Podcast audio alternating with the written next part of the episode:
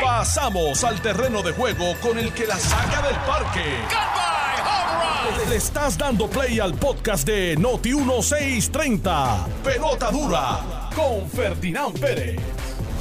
Bueno, mis amigos, ¿qué tal? Bienvenidos a Jugando Pelota Dura. Son las 10 en punto de la mañana. Gracias por estar con nosotros nuevamente aquí en Jugando Pelota Dura por Noti 1630, la número uno fiscalizando en Puerto Rico. Eh, espero que hayan pasado un día espectacular de- del Día de los Padres, sobre todo los padres de seguidores de este programa. Bueno, pues les enviamos un abrazo, un abrazo grande el viernes y nuevamente lo hacemos hoy. Espero que hayan pasado un gran día. Yo lo pasé muy bien. No sé cómo la pasó don Carlos Mercader. ¿Cómo está usted? Muy bien, gracias a Dios. Felicidades. felicidades a ti, Ferdinand. O sea, felicidades también a todos los padres que, que siempre están con nosotros eh, aquí día tras día en el mejor programa de la radio en Puerto Rico, Pelota Dura por Noti 1630 de 10 a 12.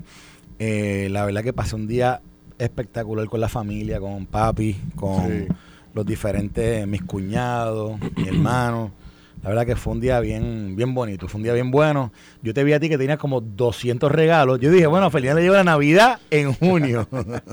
te vi con un montón de cajas de regalos, pero eso es, yo sé que ese es el amor que te tiene la, tu familia, tus hijos, Sí, Ingrid. Así que me alegro que, que, ¿verdad? que, que la hayan pasado súper ustedes. Como decía un amigo mío, siempre se pesca algo. ¿ah? No, no, yo vi que no, yo vi que tú pescaste ahí, tú pescaste por lo menos como cuatro sets de calzoncillos, como cuatro sets de medias y como 10 camisas, porque yo vi un montón de cajas de... No necesito media por buen tiempo, por si acaso. No necesito más media. Estoy full. Pero qué bueno, Gracias qué bueno. Estoy full. no, no, no. Muy buenos regalos. Así que muy agradecido. ¿eh? Son cositas que uno siempre necesita, ¿verdad? Siempre le hacen falta unas cositas. Y por la, por la falta de tiempo, pues quizá uno no, no visita los lugares que tiene que visitar, pero... Ahí te gusta comprar ropa, ahí te gusta comprar ropa, a ti. Sí, me, me O gusta. sea, te gusta ir a las tiendas y tomar tu tiempo y me... Sí. Sí. Eh, Eh, Más o menos, a mí no me encanta. A mí no, a mí no me encanta. Sí, Yo sí, si lo puedo hacer todo online, mejor. Porque... Sí. O que Ah. venga un día los padres y mami me regala una camisa, me regala... Sí. Sí, bueno, siempre se pasa bien con la familia. Yo la pasé espectacular. ¿Cómo la habrá pasado el pastor Otoniel Fon? Bueno, contento, contento. De verdad que sí la pasamos. Bueno, yo primero la pasé en la iglesia, así que tuvimos Muy tres bien. servicios como siempre. Y luego en casa, en casa con la familia y siempre los detalles. Y a diferencia mía, mis dos hijas mayores están también en Estados Unidos, así que lo que lo celebramos a la distancia y después cuando nos reunamos en estos próximos días, pues es que Sí. vienen todos los otros regalos. Mi nena también, mi nena viene esta semana. Sí. Pero mi nena, yo la... Por eso fue que estaba con, con mis sobrinos y mi- mis cuñados y con papi. Yo lo pasé con mi suegro, lo pasé ¿Ah, sí? con mi suegro y con mi eh, también con mi cuñado. Sí. Así que estuvieron allí en casa toda la tarde comiendo. Siempre es tradición en casa servir jueyes. El día de los Y que padres. están caros. Así que ayer me comí siete jueyes Wow, solas ¿en sentadas. Me fascinan, así que me Pero los usted preparan. lo, ahí. usted lo hierve y lo, Sí, lo- los lo va hierve, rompiendo. Vamos rompiendo poquito a poco, con Riquísimo arroz que blanco dentro del caparazón y todo el asunto. Así que ese es, el, María, ese es la- el festín de casa de todos los días los padres. Qué rico, Así que qué rico. siempre- Está Siempre, interesante, siempre. está Así interesante. que Rico no sé, pero interesante. No, soy ¿No? ¿No riquísimo, soy riquísimo. no, yo no así. como güey. Que así, no. a mí me fascina. Ay, Eso chuparse estás perdiendo una yo como marisco, pero güey es así. No. Los hue- ¿qué, qué? Con limoncito. Yo lo abro No, no, poquito a poco, riquísimo. Tú puedes, la chupando todo, mantequillita poquito la, a la poco. calientas, la, la derrites y le pones un No, poquito de paso, mantequillita. paso, ¿Cómo va a ser? Soy Paso, gracias, pero paso. riquísimo, riquísimo. Ya sé que si hay una invitación del pastor Otoniel Mundial a los padres en la casa. Ay, güey. Yo voy. Ay, güey. Ay, güey. Hay que llevar güey. algo de picar porque lo que hay es güey. bueno, pues yo la pasé en casa de mi hermano. Le agradezco a mi hermano que nos haya hecho allá en la recepción allá en su casa. La pasamos súper bien allá toda la familia y, y con siempre con papi ahí que está súper bien, gracias a Dios. Bueno, eh, día interesante. día interesante. Sigamos hablando de los padres, porque no hay mucho de qué hablar, ¿verdad? Como que. es más, que nos llamen ahora, nos digan qué regalo le han hecho todos los. No, no, no, no, el día está bueno, el día está bueno. Hay un montón que- de noticias, hay un montón. Es- o sea, Juan Dalmau está rezando que hoy nos, que ya, que pase el Sí, lunes. que ya pase el Porque- No, pero le tocó un buen día él, porque es día de fiesta hoy. Entonces. Tú sabes que es un dato interesante cuando, cuando sale una noticia mala para un político, el que sea, ¿no? Del partido que Mm. sea. Y ese día da la casualidad de que no hay muchos temas. Tiene que doblar rodillas para pedir que surja algo, porque lo que va a coger es leña de la buena. Dalmau está cogiendo leña de esta mañana. Él hizo unas declaraciones ayer El, el, el sábado. Eh, el, sábado fue? El sábado. Pidiendo disculpas por su silencio, ¿verdad? Eh, todo este caso que ha venido jamaqueando al Partido eh, Independentista a través de este, de este personaje que se llama Eliezer Ríos, el hombre de Aguadilla, parece ser uno de los líderes del Partido Independentista en Aguadilla. Y bueno, pues llevan como tres meses con esta discusión y todavía el PIB no asume una posición oficial sobre el particular el Comité de las Piedras, dirigido por el Partido Independentista puertorriqueño, le está pidiendo la renuncia a este personaje que está siendo acusado por hostigamiento laboral y creo que también con, hostigamiento sexual. Y entonces, pues eh, el PIB ha nombrado un comité de evaluación sobre, para sobre el desempeño de este señor y analizar las quejas y no, y no acaba de tomar una decisión. Yo, yo les discutía esto el viernes con la procuradora de las mujeres, un poco destacándole a ella que hace el PIB investigando. Se supone, de todos los años que nosotros hemos, este, hemos visto cómo crece este tipo de reclamaciones y de señalamientos y de acusaciones, se van afinando las leyes, se le van dando más poderes a, a las diferentes entidades gubernamentales y, rehaciendo los protocolos y yo tenía entendido que efectivamente tan pronto se levanta una querella por alguna ciudadana sobre el caso de hostigamiento, es igual a protocolo. Y el protocolo se activa con operaciones del gobierno para conocer qué pasó. Y ella me lo confirmó. Entonces yo no sé por qué todavía el PIB está investigando cuando hay un protocolo de, de, gobierno que debería asumir jurisdicción. No entiendo qué es lo que pasa con este caso tan particular. Si fuera un caso de cualquier otra figura, pues inmediatamente interviene la Procura de las Mujeres, interviene el Departamento de, Justicia aquí, como que le delegaron esa responsabilidad al PIB y el PIB lleva tres meses y medio, según el comité del, del Partido Independentista en Las Piedras, investigando este caso y no toma acción. Tanto ha sido la, la, presión que le han puesto que Dalmau tuvo que hacer unas declaraciones públicas del juez pidiendo disculpas. Pero interesante, lo hace el sábado. El sábado. Y precisamente el día antes del Día de los Padres que como diciendo, pues esto se va. Sí, se va a eh, complicar. pero no sé, pero no, no, contaba con que hoy era día, día un día, ¿verdad? Que, que posiblemente en términos de las noticias eh, no había tanta nota así y hoy pues sale eh, en todo hay un, hay un ángulo de esa, hay un ángulo de esa noticia que yo creo que no todo el mundo ha cubierto eh, ¿verdad? Pero primero, aquí, eh, Dalmau, si necesitas un abogado, Alejandro García Padilla hizo un gran caso hace un momento atrás y te defendió de por qué él no ha salido a hablar. Eh, nuestro amigo Alejandro García Padilla explicó toda la estructura del Partido Independentista y por qué razón él entiende que no era responsable y, eh, de hablar en este momento. Así que muy interesante, pero el ángulo me parece a mí es, ¿tendrá esto efecto alguno realmente en los votantes que Dalmau quiere ganar? Un caso como este a nosotros nos escandaliza. Y está aquí estaba Carmelo hace un momento atrás quejándose de que la prensa no lo ha tomado, la prensa no lo ha cogido como y no, no están las feministas, no están aquello, no está lo otro. Realmente al público que Dalmau le quiere llegar, a los jóvenes en el día de hoy, al público donde él está metiéndose en las escuelas, ¿tiene esto un efecto real en ellos o este grupo de personas ya están adiestradas a obviar este tipo de temas en los candidatos populistas que ellos creen? Yo, yo creo que tiene un efecto, a esa pregunta yo creo que sí, yo creo que tiene un efecto. Y tiene un efecto porque en la proyección y en la y en, el, y en, la, en el esfuerzo de allegar eh, personas a su, hacia su figura o hacia su movimiento, siempre la proyección es que es algo nuevo. La proyección es que somos distintos. La proyección es que no hacemos las cosas como lo hacen los demás. Y eso es lo que, lo que, lo hay que cambiar, el bipartidismo y, y, lo, y lo que ellos representan. Y, eh, y el hecho de que en cómo han manejado esto precisamente con personas jóvenes dentro de su partido. Personas que están acostumbradas a manejar este tipo de temas muy distintos. y, y, bueno, tan es así que mira cómo es que esto sale a relucir. Sale a relucir porque la persona que hace la queja sale a las redes sociales después de haber visto, eh, Y, esto según la persona que hace la, la querella o la, o queja o, o, hace la denuncia, según ella, después, después de haber visto cómo trataron de barrer debajo de la alfombra lo que había sucedido con este muchacho y lo que ella venía eh, denunciando ya hace un tiempo atrás. Y, y, precisamente una persona como ella, joven, que está acostumbrada a ver cómo se cómo operan eh, los diferentes mecanismos de, otra forma, con la presión, con la y, y, con la situación que estaba viviendo, es ella la que dice, ah, no sé, esto, esto es, bueno, como ella le llamó, el Boys Club. Ella le dijo, ella, una, una persona del Partido Independiente Puertorriqueño, es ella la que le dice al partido, eso es un Boys Club y yo no voy a volver a prestarme cuando se crea el nuevo comité o la nueva, o la nueva comisión que, que supuestamente iba a investigar lo que María de Luz le dijo la semana pasada.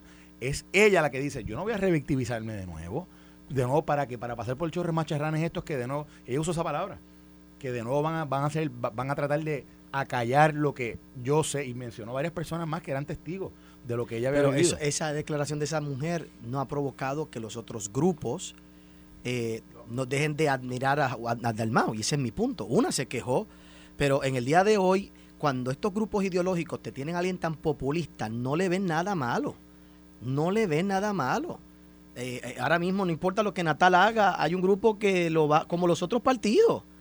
Pero, y este grupo de personas que dicen defender, estoy de acuerdo contigo, esa muchacha salió se dio cuenta.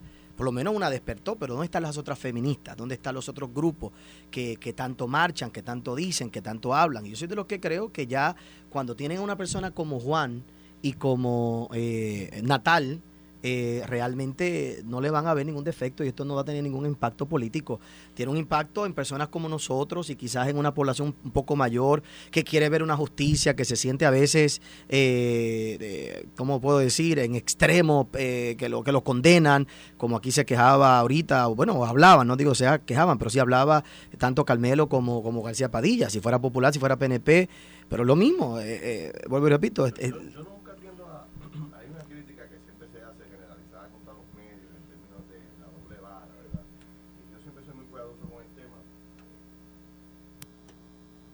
Coño, está bueno, después de 15 minutos eh, abrir el micrófono, está chévere.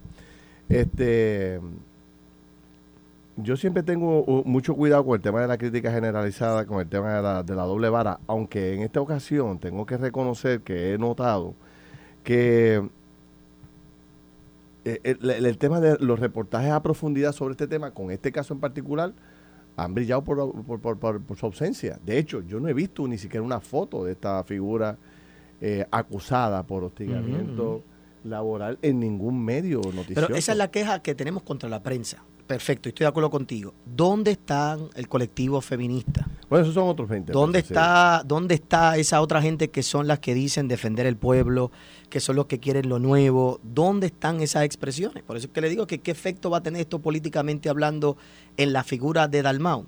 Yo creo que muy poco. Pero no será que ha salido tan poca información. O sea, ¿Quién tiene los detalles? ¿Quién es esta figura? ¿Qué fue lo que hizo? ¿Dónde están las declaraciones de esta mujer en, full page en el periódico, un reportaje completo eh, diciendo, ¿verdad? Todo lo que pasó. De hecho, yo, no lo he visto en ningún sitio. Quizás es que hay tan poca información sobre el particular que, todavía la gente no se ha podido tirar a la calle a hacer algún tipo de señalamiento sobre esto. No sé, de la forma en que lo ha manejado. es bien interesante que a Proyecto Dignidad, a Proyecto Dignidad por una silla me hicieron todas.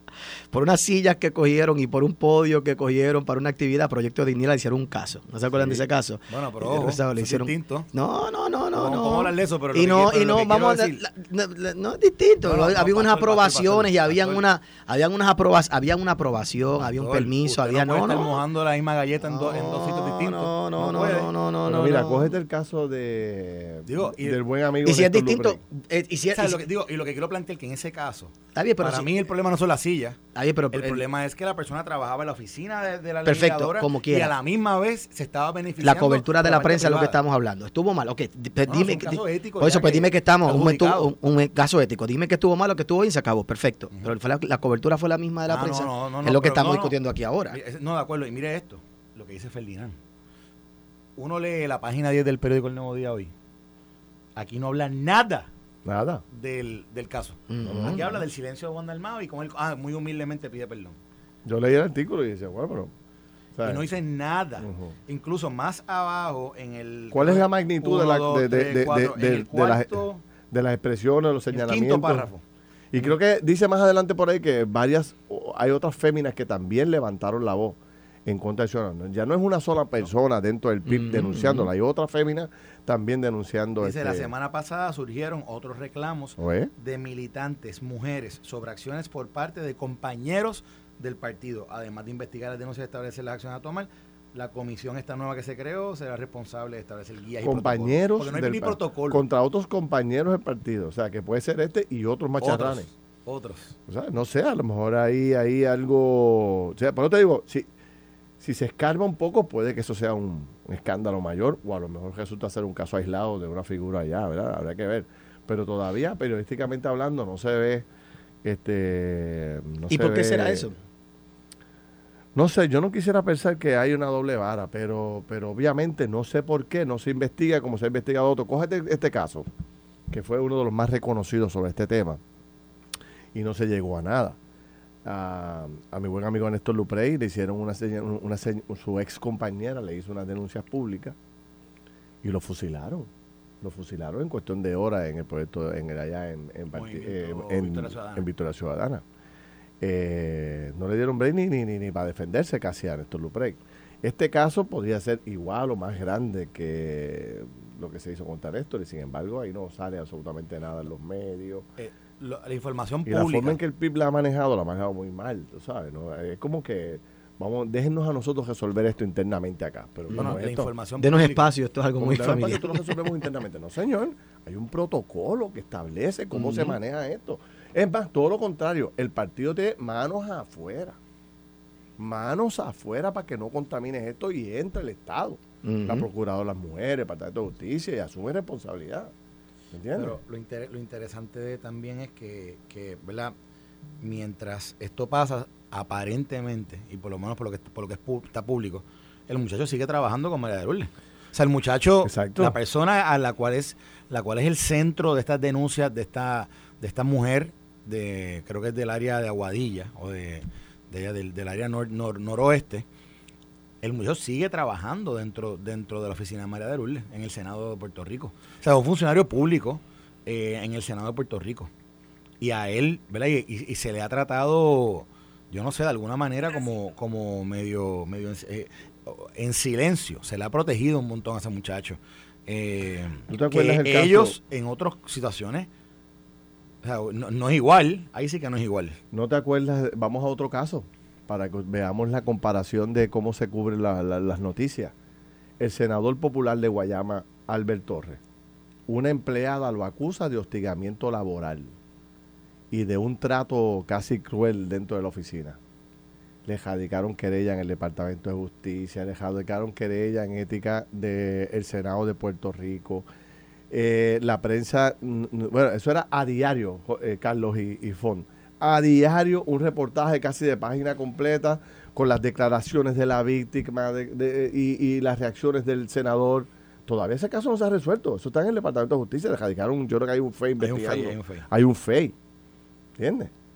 Y entonces, eso fue- y esto es un caso muy similar. Es un caso de una ciudadana que le radica, o sea, se querella contra este señor, que es como el, el director, es el candidato, yo creo que es. Fue candidato, presidente. fue candidato al alcalde Sí. en Aguadilla, pero y que trabaja trabaja en el con una Senado. senadora del trabaja PIB. con María de Lourdes Santiago en el Senado de Puerto Rico. Bueno, Él era, él era, bueno, así como ella la puso, un lí- líder del comité de Aguadilla. Ahora, ¿qué provoca esto? Yo no sé si ustedes tienen la misma conclusión.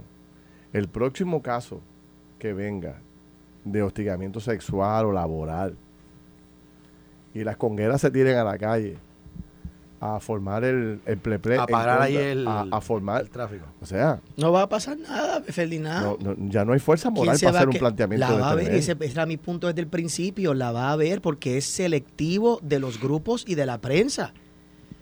La va a ver cuando se tiren las congueras porque venga un PNP, un popular o cualquier otro partido. Cuando se tiren a la calle, pues le van a dar la cobertura a los medios, van a poner la presión, ellas van a salir. Matria va a salir, Pare va a salir, que están pagados por el gobierno en este momento. Matria, Pare van a salir, no han salido en el día de hoy van a salir en ese momento y sí, va a ser un caso real, verdadero, que hay que mirar, que hay que pedir renuncia inmediatamente. Eso va a pasar. Yo, de, la- de las únicas coberturas que yo vi, yo creo la semana pasada, o, o de las primeras, fue la de, una de Tele 11 de la compañera Lian Rodríguez, que ella hizo una investigación ella publicó esto, pero fuera Sí, de. De Rodríguez. Lian Rodríguez de Tele 11 es la que ha hecho, yo creo que el- la cobertura más completa. De hecho, ella nos envía aquí ahora la- la- las declaraciones de María Lourdes. Vamos a escucharla ahora para ver si las podemos poner, cómo podemos hacerlo. Pero Yo estoy, estoy abriendo el video para ver si. no se puede sale. generalizar porque hay gente que hace su trabajo. ¿no? Sí, este, Este- Digo sí, Pero, pero. no está pero- generalizando lo que, lo que está diciendo, estamos diciendo aquí que no es la misma cobertura la misma, masiva es la misma. Es la misma presión es, distinta. Que hay que reporteros que hacen su trabajo, sí, pero no es lo mismo. Y, y, y olvidemos por un momento la prensa. El pueblo que tanto dice defender.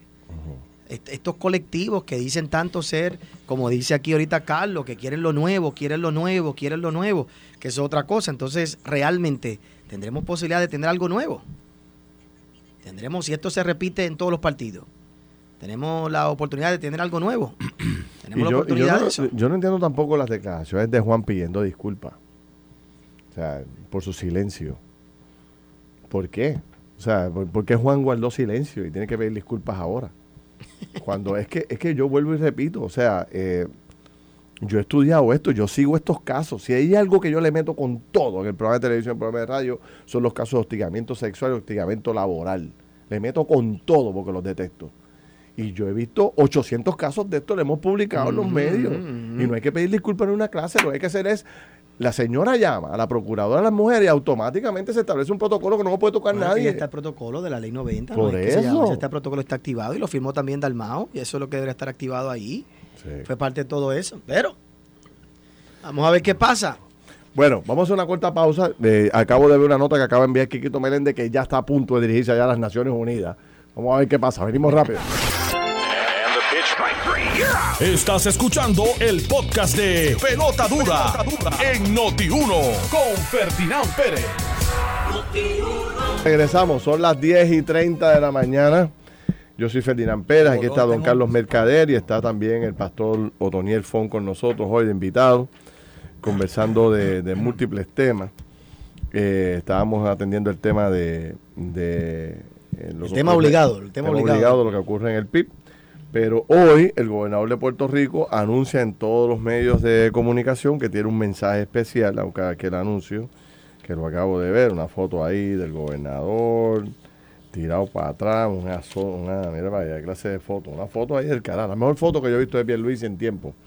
Está, está aquí. Una muy buena, un muy buen traje, muy buena combinación. Está cogiendo, está cogiendo de de, de Mr. De Mr. ¿Ah? Está cogiendo consejo de, de Ferdinand. No, mío no, a mí no, me ha llamado. te- no, porque tú, tú siempre A te mí ves. no me ha. ¿Te llamado. A mí no me ha llamado para nada. Ah, bueno, pues, pues quizás Eh, que te está, mi- te está viendo en televisión y "Contra, esta combinación me gustó. Que llame al pastor que viste mejor que yo.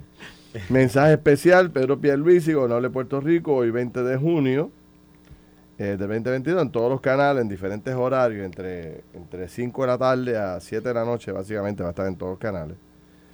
Pero es secreto de Estado. Nadie sabe de qué va a ser el mensaje especial del gobernador, excepto Carlos Mercader, que creo que fue el que uno de los que ayudó a redactarlo.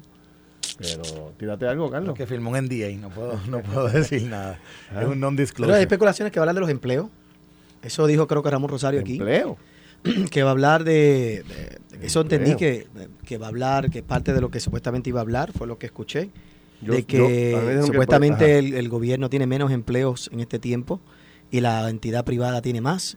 Este, no sé qué, ¿verdad? qué Bueno, importancia. pues eso, hace, eso hace cuántos años. Bueno, eso no. Eso, eso- eso lleva. que aumentaron, pero va a darle unos números de aumento y, ¿verdad? y de cambios en ese sentido.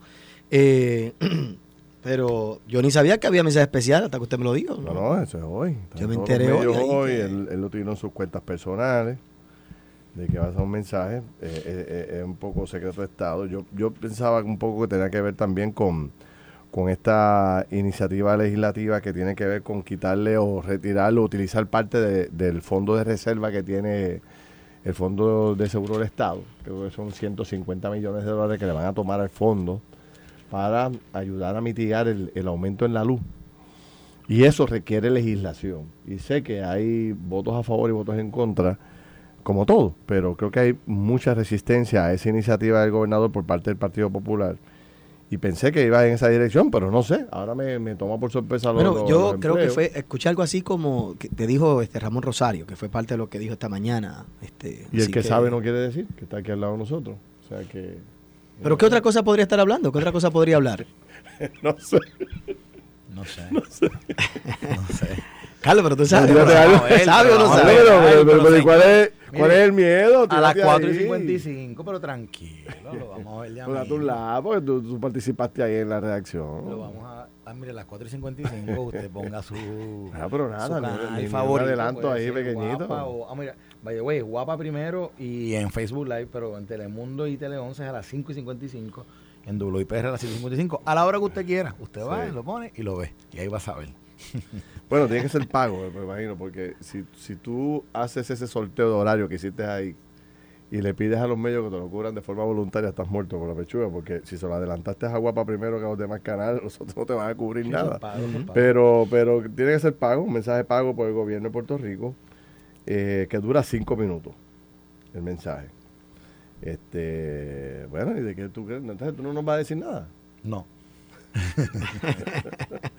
Wow, pero, te estás calentando con nuestra gente ahora mismo. Todo el mundo diciendo, Carlos, pero ¿cómo es posible que no nos adelante de, de- ¿Tú crees que es con empleo? Eh, puede ser. Ah. ¿Qué clase de colaboración tenemos Puede aquí? ser. Ah, Puede ser. Bueno, es una especulación que yo de lo que oí por ahí, ¿verdad? Así que no sé, así que... No, y la que yo estoy, la que yo estoy trayendo también es, es parte de... Es que lo vi el sábado haciendo un reclamo a la Asamblea Legislativa de que apoyara su iniciativa para eh, bajarle la luz a la gente. Y ahora lo veo con un mensaje especial y de 2 más 2 es 4. Olvídate. Dije yo, pero puede que me equivoque y sean otros temas. ¿Y qué piensas de esa iniciativa? ¿De, de cuál? De la que él está proponiendo, que oíste el de, la, sábado. de la que quitarle fondos al, al, al Fondo del Seguro del Estado para pasarse a la, a la Autoridad de Energía Eléctrica para poder mitigar el golpe. Fíjese, yo si yo fuera director del Fondo de Seguro de Estado diría, wow, pero, o sea, yo me he matado aquí buscando los ahorros necesarios para tener una agencia sólida, que el país me lo reconozca y diga, wow, por, por lo menos hay alguien haciendo el trabajo y teniendo economía. Y esa economía se le podía devolver al pueblo trabajador, porque ¿quién paga esa póliza? La pagan todas las empresas y todas las personas que de alguna forma eh, hacen algún tipo de trabajo o buscan trabajo para sus hogares. Por ejemplo, yo contaba hace mucho tiempo atrás una persona que se cayó en mi casa trabajando.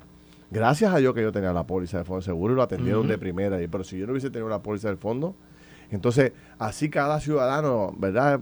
Compra una póliza de seguro, podríamos haber hecho algo para devolverle a la gente una economía la vamos a meter en ese en ese pot- en ese barril sin fondo en la Autoridad de Energía Eléctrica, que allí no se sabe ni lo que está pasando. el pueblo ¿Quién maneja la. Autoridad de Energía Eléctrica? ¿Perdón? ¿Quién maneja la Autoridad de Energía Eléctrica? El propio gobernador. ¿Por qué? No, porque entonces, ¿por qué Luma es responsable del aumento? ¿Por qué los demás son responsables? Y el que el responsable, volvió a lo mismo, el gobierno no es eficiente. Es lo que hace. Entonces va a desvestir un santo para vestir a otro, para volvernos a meter en el mismo problema de siempre, que es lo que la queja que yo decía hace dos o tres semanas aquí cuando estábamos, que es poner parcho a los asuntos.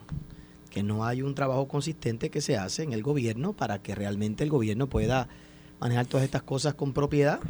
Entonces otro parcho, 150 millones de dólares a una agencia que está funcionando por primera vez en mucho tiempo. Exacto. Nos quejamos hace un tiempo atrás, le pedimos unos recortes y ahora otra que no está haciendo lo que tiene que hacer y que tenemos que ir para atrás porque nadie quiso el tostón de la generación, realmente. Pero tampoco el gobierno quiso soltarlo porque de las dos cosas que hace el gobierno, que hacía el gobierno con electricidad, la que produce, se supone que produzca dinero es la de la generación.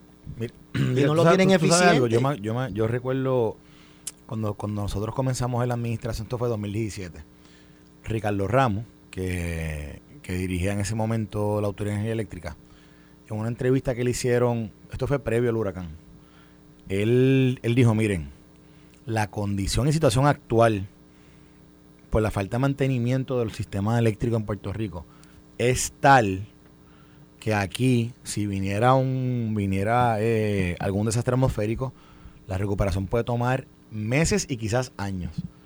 Y yo creo que no hay palabras más proféticas en términos de lo que él, de lo, de la, de la energía eléctrica que lo que dijo Ricardo Ramos en aquel momento. eh, porque la situación estaba tan grave y todavía, como de no había pasado todavía Irma, no había pasado María, pero esa es la realidad de un sistema que, que, que quien ha estado operando cerca de él, quien ha trabajado cerca de él y quien ha trabajado eh, o en alguna otra, o en algún otro menester que tiene que ver con el manejo eh, y la administración de la energía en Puerto Rico, sabe que el sistema es un sistema que está podrido, pero podrido. Y honestamente con parchos no se va a resolver. con Pancho, y, y, eso, y eso afecta su operación, su eh, eh, operación y administración diaria, y opera, y también afecta los costos de lo que, de lo que consumimos, eh, lo que ese sistema produce. Y obviamente aquí yo sé que todos los días hay una queja con el tema de, del sistema, del costo de la luz, pero es que es la verdad de que tenemos un sistema que no sirve, que no funciona. Y puede venir el que sea, y este sistema no va a funcionar en, en un año, en dos años, hasta que eso no se haga nuevo. Si no, señores, eso es como usted que tiene una tubería en su casa y usted le cambia, le cambia el, la parte de arriba, el grifo, pero no cambia la, tubería. Y la tubería tiene 70 años. Se va a hacer, las raíces ya se metieron, está tapado, se le va a tapar cada, cada mes porque tiene que cambiar todo el sistema. Pues es lo mismo con la energía. Me pasa que pues, pues, esa historia la hemos escuchado por cuántos años. Bueno, pero es que. súmale a eso la historia de acueductos alcantarillas. No, no, pero la energía eléctrica es un tema, es un tema que lo vivimos todos los días, la deficiencia de ese sistema. el acueducto también. Ahora mismo hay gente planteando en la zona norte que llevan semanas sin luz, sin agua. Entonces, este, ahora viene, ahora en julio viene otro aumento para la autoridad de acueductos alcantarillados. Y entonces esta misma semana pasada volvimos a escuchar a la directora de Acueductos Alcantarillados plantear que todavía se pierde, ahora, creo que se pierde más, el 60% no, y no hablamos de, los embalses, que no se ha hecho el bendito dragado. No tendríamos sequía en el día de hoy. ¿Sabe? Hay, habría sequía, debo decir, no habría lluvia, pero si tú tienes los embalses y tienes las represas y tiene estos lugares con los dragados que se supone. No se supone que el año pasado se hiciera un dragado en Carraízo. No había el dinero asignado, no había los fondos asignados para que se hiciera el dragado en, en, en, Carraízo. Y eso finalmente. y eso está. Y vamos a hacerlo. Vamos a hacerlo, vamos a meter las máquinas. Y hace subasta, y eso. O sea, entonces esta es la historia en Puerto Rico que yo no sé, ¿verdad? Es la historia de nunca acabar.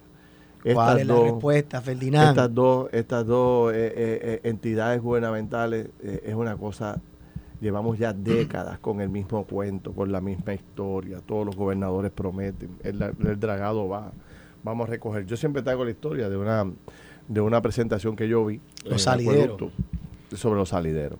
De una máquina, una especie de, robot que entraba por la tubería y esa corría toda la tubería y iba, iba marcándole en computadoras donde habían los salideros. Y nos anunció, eso fue como 10 años, nos anunciaron, ahora sí que se va a resolver todo, porque ahora vamos a tener una radiografía de dónde que están, porque supuestamente esas tuberías enterradas están botando agua allá abajo eh, y tú no sabes dónde que está botando agua y dónde que está roto. Bueno, toda la complejidad del mundo. Pues trajeron esa tecnología, yo la vi de wow, ahora es que esto va. Pues 10 años después resulta ser que ahora peleemos más agua. O sea, el, antes era 50%, estamos escandalizados. Ahora es 60%. ¿Pero qué demuestra eso, Ferdinand? Que el gobierno no es eficiente y que nunca lo podrá hacer. El gobierno cada vez más tiene... Bueno, que hay que hacer el gobierno cada vez más pequeño. Pero es que más pequeño, eh, el gobierno se ha reducido en, los últimos, en la última década como en 100 mil este, empleados públicos. No podemos hablar únicamente de empleados, tenemos que hablar de control y de poder decisional. Por supuesto que hemos reducido, y gloria al Señor, eso es un gran avance el tener menos empleados en el gobierno. Pero vamos a reducir el, control y el poder, porque la gente que tiene el control y el poder, bueno, centralizar, economizar un sinnúmero de cosas, porque es que, y que haya una ejecución real. Porque lo que pasa es que cuando tú tienes que todo este monstruo administrativo, todo este monstruo colectivo que tiene el poder centralizado en, en tanta gente, en tantas cosas, que no funciona. Pero fíjese, pastor, vamos un poquito atrás. Este, e, e, esa era la historia de Luis Fortuño. y, y gobernadores anteriores, pero Luis Fortuño fue el que más lo dramatizó. El gobierno es demasiado grande, demasiado burocrático, hay que reducirlo. Y, se, y desde Fortuño hasta acá se, ha reducido el gobierno de forma dramática, pienso yo. No sé, tú quizás tengas el número. Pero es dramática la cantidad de empleados que se han quedado fuera. Y el gobierno, pues eh, esperando todos que funcionara mucho mejor y que fuera más ágil, ha sido un desastre. O sea, no, no ha mejorado este, en nada la reducción de los empleados públicos al servicio a la gente. O sea, que pienso yo, no sé, este, tú vas a la agencia, bien poco personal atendiendo las ventanillas, todo, todo atrasado. Ahora la culpa es que hay pocos empleados, que no se resuelven los problemas porque hay demasiado pocos empleados. Entonces, realmente el poder decisional no es tan solo reducir empleados y ahora mismo... Pero, y, no, y a, lo que usted dice, Pastor, y vamos a hablar de cómo, de cómo está dividido el gobierno. Se, se redujo posiblemente la nómina.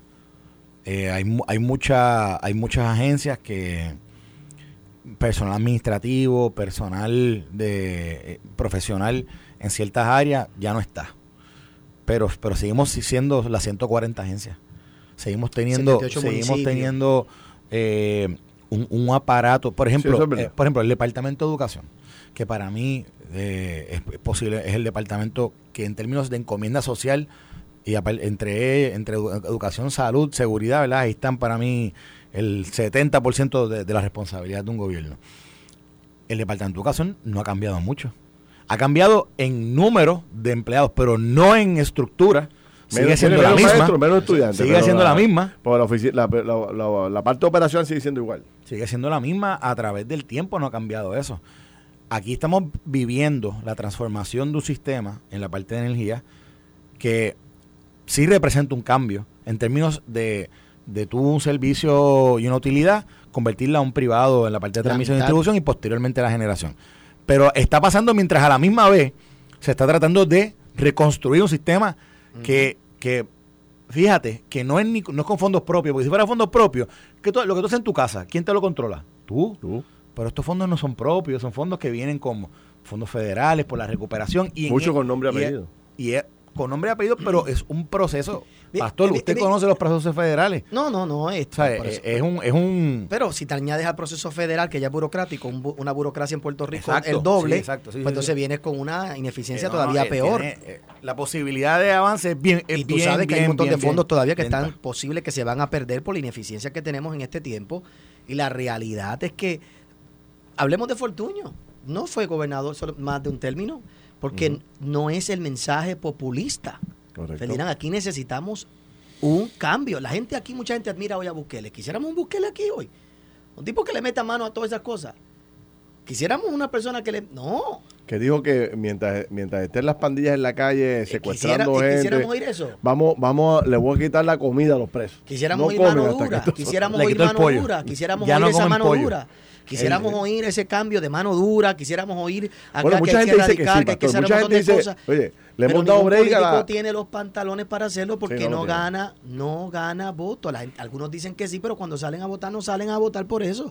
Salen a votar por el, el mensaje populista que le llega al 60% de nuestra población que no trabaja, porque 60% de nuestra población no trabaja. Sí. 60% Ahora, de nuestra población no trabaja. Eh, ok, se redujo la plantilla gubernamental, pero al mismo tiempo se cambió eh, las leyes del sistema de retiro. Y un empleado eh, público que antes se retiraba en 30 años, ahora se retira en 40. Entonces tú tienes menos personal menos y al mismo tiempo personal poco motivado. Porque le cambiaste la agenda de juego, ya no se, ya no se retiran a la vuelta de la esquina. Ahora no me tiene que meter 10 o 15 años más de servicio en el gobierno, ganándose la misma miseria. retirar los 10 años antes y que los últimos dos años le subieras el salario y les aumentara y se retiraran con unos sí. Cadillac y tienes un montón. ¿Sabes? La ineficiencia está en la estructura como tal. Tú no puedes poner dinero en un sistema que está roto y el sistema gubernamental de Puerto Rico está roto. Es muy grande, mucho espacio para corrupción, mucho espacio para toda esta ineficiencia. le, hago, la lista mía. No, saben, imprimir papeletas, no saben repartir agua, no saben sacar los cerdos de la vietnamitas, no saben recoger un mono, no saben... Pero fíjese, una cosa que yo siempre he planteado aquí también, o sea, el, el, país lo corre el segundo nivel de las agencias de gobierno de Puerto Rico. No el primer nivel. El primer nivel tiene una visión de cómo es que, para, dónde vamos. Ah, no, sí, el, gobernador dijo que vamos a reestructurar el sistema eléctrico y vamos por aquí. El primer nivel, pues entonces empieza a trabajar en esa área por el segundo y el tercer nivel, que es el que corre el gobierno de Puerto Rico, que ese es el que usted se enfrenta cuando llega a la agencia de gobierno. Ese es el que atasca, ese es el que es lento sacando el permiso, el que no lo atiende, el que lo mira mal, el que lo acusa. Este es un empresario, ya este viene por aquí a... O sea, todas estas percepciones negativas que se han desarrollado contra todo aquel que quiere hacer negocio en Puerto Rico, es esa pared del segundo y tercer nivel que la detiene. Entonces, yo planteaba hace mucho tiempo a ya que hicimos este proceso de, de reingeniería dentro del gobierno, donde reducimos la plantilla, porque nos faltó la parte de readiestrar a nuestro gobierno y decirle hacia dónde vamos. Pero fíjese el problema de eso que yo planteo, que a veces pues uno quisiera que esas cosas corrieran. Pero en Puerto Rico hay un problema. Pero fíjate, en la empresa privada eso no pasaría mucho. Porque si te comportas así te votan. Ah, claro. Ah, por eso, pues, entonces, pues, aquí no, pues, entonces vamos, a- cambiar todo, pues vamos a Allí cambiar todo. permanencia. Y en la agencia privada, y en esta privada no hay retiro, eh, cada cual por lo suyo. Claro, y retírate lo- trabajas y esto es por incentivo, no hay tal Sí. cosa como bono de Navidad, esto es, aquí bono de Navidad porque es obligado, esto es por productividad, ¿sabes? Bono, Claro. por, bo- bono por presentarte aquí. No, no, no, bono por productividad. Bono por cerrar, bono por hacer las cosas que tienes que hacer, bono por completar. Pero esa es la mentalidad que el gobierno ha metido a través de los tiempos. Entonces, por eso, perfecto. mentalidad tenemos populista, la, claro. la mentalidad populista. Sí, y es la que está, esa mentalidad es la que está llevando Juan Dalmau, es la que No, está no. llevando Natal y están ganando. Y algo que yo le vez. decía a Carlos los otros días cuando veníamos bajando de Arecibo, que yo le hablaba. O sea, no sé por qué todos los gobernantes tan pronto llegan. Este interés tan dramático de hacerle justicia al empleado público. Que Por ya lo que queda, que ya, que ya lo- pero es que los votos están en el otro lado, pastor. No, eso, eso yo quisiera. No, no, pero espérese, ¿dónde están los trabajadores? Los trabajadores están en el sector privado, desde las 5 de la mañana saliendo. Te voy a explicar lo que pasa, Ferdinand. Te voy a explicar lo que pasa. Cuando el gobierno se mete a defender y a hacer un montón de cosas aún dentro de los negocios, y aquí la mayoría de los negocios dependen de todo lo que el gobierno haga, como la industria de cannabis está pidiendo en el día de hoy que no permitan una licencia más para ellos no canibalizarse ellos mismos. ¿Cómo tú estás pidiendo? Pues te está diciendo que entonces el gobierno tiene demasiado control. ¿Cómo están pidiendo que Selecto le gobiernen la cantidad y los huevos, los precios los huevos? Perdóname. Libre mercado. Costco pierde 40 Banco millones Popular está pidiendo al año. para, para, para reconstrucción Costco pierde dinero 40 hasta- millones al año en pollo asado en, la- en Estados Unidos. ¿Y cómo te venden pollo asado Costco perdiendo? Porque esa es la técnica de venderte algo económico para que vayas a Costco. La y- estrategia La del mercado. estrategia. Pero aquí entonces vamos a defender que vamos a poner un precio al huevo para defender al otro, para aquí, para allá. Cuando el gobierno se mete en todo. Cuando lo- ni siquiera hay huevos suficientes pues, porque no pues, se encuentran en la- eh, en. Y si Selecto lo quiere regalar, que lo regale. Eh, La libre, pero entonces ahí es donde yo digo que, perfecto, cortaron empleados. Y votaron a Fortuño porque no les gustó. ¿Por qué? Porque es un guaynabito. Como ahora el problema es Luma. Los americanos que vinieron aquí, oye, pero el que está aumentando el costo de la generación es el gobierno. Ah, pero ahora te lo van a compensar con 150 millones que ahorramos en otro sitio del fondo del seguro para que el día que tú tengas un empleado en tu casa no haya dinero en el fondo del seguro para pagarlo. Es él resuelve todo el tiempo. No se puede así. Yo, yo lo que planteo, yo, yo lo entiendo, pero. O sea, por alguna razón llegan los gobernantes y automáticamente se enamoran de una propuesta particular para seguir haciéndole justicia al empleado público. Yo no estoy diciendo que no se le haga. Pero ¿qué hay de aquel trabajador puertorriqueño? Que mira, mira, en Puerto Rico todavía hay medio millón de personas que no tienen, no tienen plan médico y tienen familia. Porque donde trabajan no hay un plan médico. Y tampoco cualifican para el plan médico del Estado. Entonces tienen que estar comprando planes privados que están carísimos, by the way, para poder... eh, ¿qué, qué de ayuda se ha, ha surgido en los últimos años para esa población? Nada. Esa gente se levanta al amanecer de Dios, paga peaje, paga, paga gasolina, recibe el mismo salario que reciben los empleados públicos o menos o igual. Entonces, para allá nada. Y allá hay un millón de puertorriqueños matados, mayoría. matándose todos los días en la calle. La mayoría de puertorriqueños. Por eso, tú- yo, yo le, le hago la historia a Carlos y la hago aquí cada rato, pastor. A mí me, me, me, me, llena de, de alegría y de orgullo cuando me monto en la autopista para cualquier punto de la isla a hacer el programa de radio en la mañana. Y eso es camiones, llenos camiones de un lado y de otro, y cargados de madera, y cargados de productos y carros en la gente. Eso es la economía moviéndose. Pero el gobierno no mira a ese sector, no mira al, al- al- al dueño de negocio. Y dice, ¿qué puedo hacer yo para mejorar tu negocio, para que tú contrates más gente, para que des mejor servicio? Todo lo contrario. Es a fiscalizarse, se te meten en la oficina, se te meten en el negocio con 20 mil requisitos que, que, vas- que absurdos. Porque la idea es Robin Hood, Absurdos. quítale el que tiene para el que no tiene y eres el héroe. Penaliza al empresario, penaliza a americano, penaliza a Luma, Ah, que entonces- critica al otro que entonces, está. critica- Le damos todo lo que el empleado público pide, le damos bonos de Navidad sin ni siquiera saber la productividad del empleado general. Para todo el mundo un empleado. Pues es un incompetente, un mediocre, falta. Ofende a sus compañeros de trabajo, no cumple con sus responsabilidades. Un vago, en todo el sentido de la palabra, Un bono de Navidad de 500 maracas cuando termine el año por tu este, de premio por parte del gobierno. Chicos, ¿cuándo vamos a cambiar esa mentalidad? Vamos a premiar a los que trabajan, a las empresas que cumplen. Si usted tiene 25 empleados y dentro de la crisis usted creció a 30, aquí hay un incentivo del gobierno para que usted siga por haberlo hecho bien, por haber crecido en la crisis. Pero es todo lo contrario. Es así. Pues estoy volviéndome loco yo, estoy solo en el mundo. Esto fue el podcast de Noti1630. Pelota dura con Ferdinand Pérez. Dale play a tu podcast favorito a través de Apple Podcasts, Spotify, Google Podcasts, Stitcher y notiuno.com.